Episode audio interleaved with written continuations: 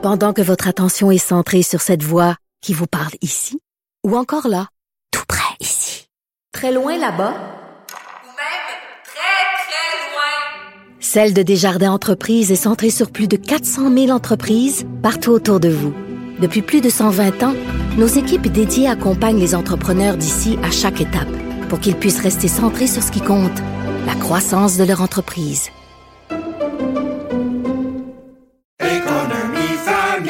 Ici Ricardo. Et Émilie, marchand d'IGA. On a envie de vous inspirer à bien manger. À moins de 5 la portion. Suffit de repérer les produits valeurs sûres et de les cuisiner avec une de nos recettes. Les valeurs sûres, c'est bien pensé, hein? Bien sûr! Détails sur IGA.net.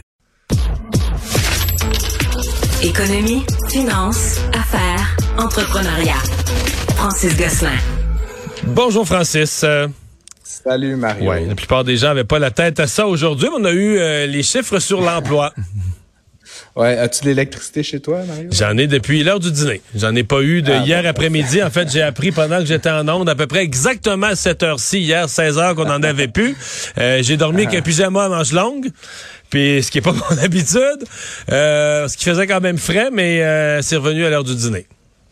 Parfait. Ben, en tout cas, je voulais pas. euh, je- J'aurais pu faire une chronique là-dessus. Je me suis dit que d'autres invités en parlaient. Toi, est-ce que t'en as?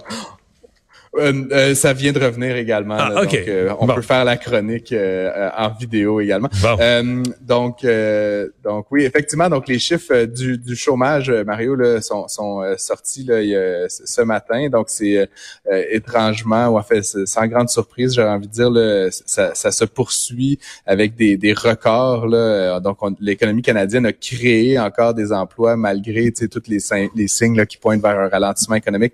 On a créé 35 000 emplois le mois dernier. Euh, ce que ça donne en termes de chômage, c'est euh, une stabilité relative dans pas mal toutes les provinces puis dans l'ensemble. Euh, ce qui est choquant ou presque, c'est la ville de Québec là, qui, qui bat tous les records. Là, puis je, je plains un peu les, les employeurs de Québec actuellement. Le chômage a continué de diminuer, Mario, le mois dernier pour s'arrêter à 1,7 Fait que là, Mais en Si bas de avez deux, je pas pensais de- même pas que statistiquement ça se pouvait. J'ai, j'ai- c'est quasiment dans la marge d'erreur le rendu là Mario. Fait que tu sais je, je sais pas s'il y a des gens qui nous écoutent qui sont à Québec mais s'ils n'ont pas d'emploi euh, contactez-moi je vais vous aider. Euh, mais fait c'est assez étonnant. Puis évidemment tout ça euh, fait en sorte Mario là, que ça va continuer euh, tant mieux pour les, les salariés, mais à mettre une pression à la hausse sur la rémunération du salaire. Euh, on sait que le, le, euh, salaire minimum là, va augmenter le 1er mai prochain à 15 de l'heure au Québec, à 16 et 75 en Colombie-Britannique. Ça, c'est quand même assez spectaculaire. Euh, mais ça fait en sorte que indirectement, ça va faire un peu d'inflation. Euh, mais on pense que le tout pour le tout, là, ça va continuer d'aller dans la bonne, la bonne direction euh, du point de vue macroéconomique. Puis à ce stade-ci, on, on peut espérer qu'on va éviter là, de manière définitive la récession que, dont on parlait en fin d'année dernière. Tu veux me faire une petite tournée euh, des nominations qui ont été approuvées hier après-midi euh, à la réunion hebdomadaire du Conseil des ministres? Oui, ben effectivement. euh, le, le- bon, euh, je sais pas dans quel ordre tu veux tu veux progresser, euh, Mario, mais bon, on- déjà on a un nouveau patron chez Hydro-Québec, euh, qui est un patron par intérim en fait. J'ai pas aimé euh, ça, moi.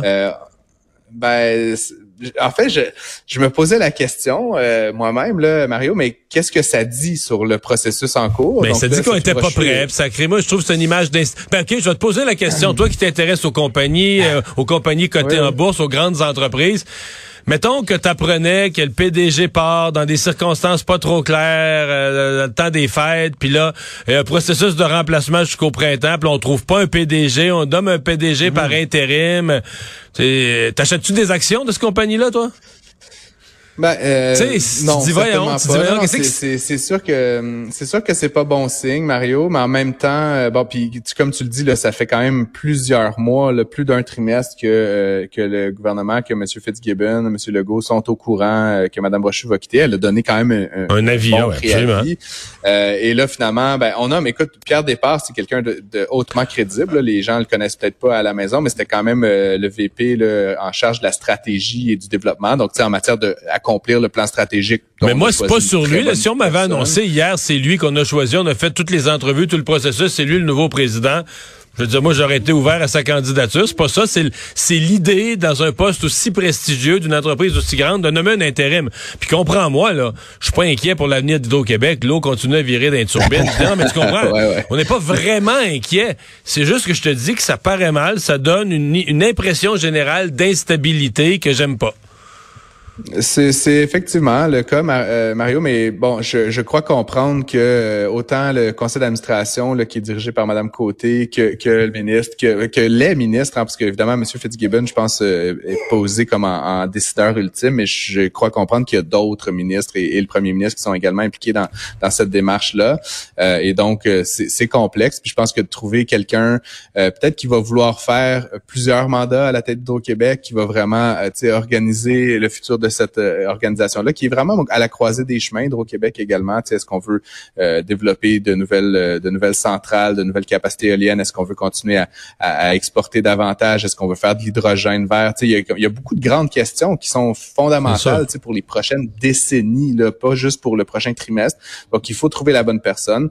Ils l'ont pas trouvé encore. Je, je- et, et tu sais, c'est comme tu le sais, Mario, c'est un processus là en ce moment qui, il y a même pas de noms qui ont fuité. Là, tu sais, c'est vraiment un, un processus là qui semble être très très très contrôlé. Mais donc entre temps, Monsieur départ, là, Monsieur Fitzgibbon nous a dit sur Twitter qu'il avait l'expérience nécessaire pour assurer l'intérim. Puis comme je disais, je suis quelqu'un moi qui fait de la stratégie. Je connaissais Monsieur départ de nom. Je, comme je te le dis, c'est quelqu'un euh, d'assez crédible, donc euh, qui euh, qui est mis en place euh, temporairement. Et deux autres nominations dans le même, dans la même réunion. Oh, oh, Ouais, vite, vite. Là, ben, donc, dans le fond, euh, Recyc Québec, là, qui est la société euh, d'État euh, qui veille à toute la- on l'industrie du recyclage, là, puis qui dépend donc du ministre de l'Environnement, euh, a nommé quelqu'un. C'est une proche de, de, de- du parti, là, donc euh, Madame Emmanuelle Guéhin, là, qui avait été candidate euh, pour euh, la coalition Avenir Québec en 2012.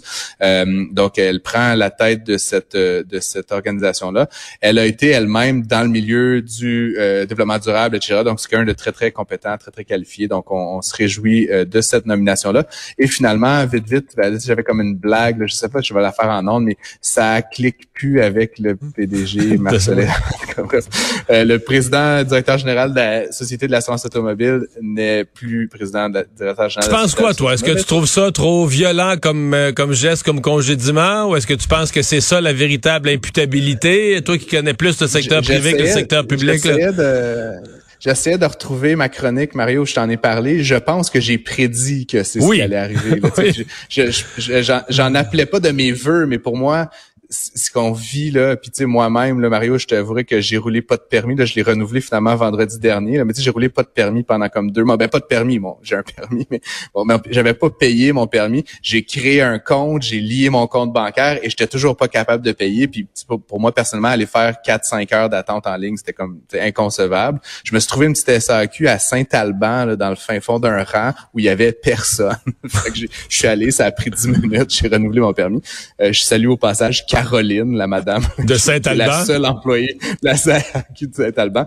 Euh, et donc, tout ça pour dire que donc c'était assez évident là, que, que ben, déjà la situation est quasiment ne s'améliore pas tellement tu sais dans les faits là je veux dire ils ont embauché plus de gens et tout mais c'est encore le bordel je vais être très intéressé Mario de voir à la fin de l'année euh, les résultats de la SAQ parce que notamment tu sais qu'il y a un, il y a un moratoire sur le paiement des plaques de, de plusieurs mois mais donc mettons que ton échéance de plaque était à la fin mars puis tu as un moratoire de deux mois, ben en fait, ça va te coûter, tu sais, euh, 16 de moins. Là. Fait que, est-ce que, est-ce que la SAC va avoir moins de revenus d'immatriculation, de, permis, etc., que les années dernières? être à surveiller. Euh, c'est quelque chose à surveiller. ouais, Puis donc, ouais, ça, c'est, entre guillemets, pas la faute du PDG, mais tu sais, un PDG a la responsabilité ultime que les choses se passent bien, puis clairement, M. Marcelet a, Ça a mené l'organisation dans ce cul-de-sac. Et redevance sur l'eau. Euh, le gouvernement avait adopté une espèce de projet de loi cadre là, pour se permettre de travailler là-dessus. Et là, il a annoncé son, sa véritable intention.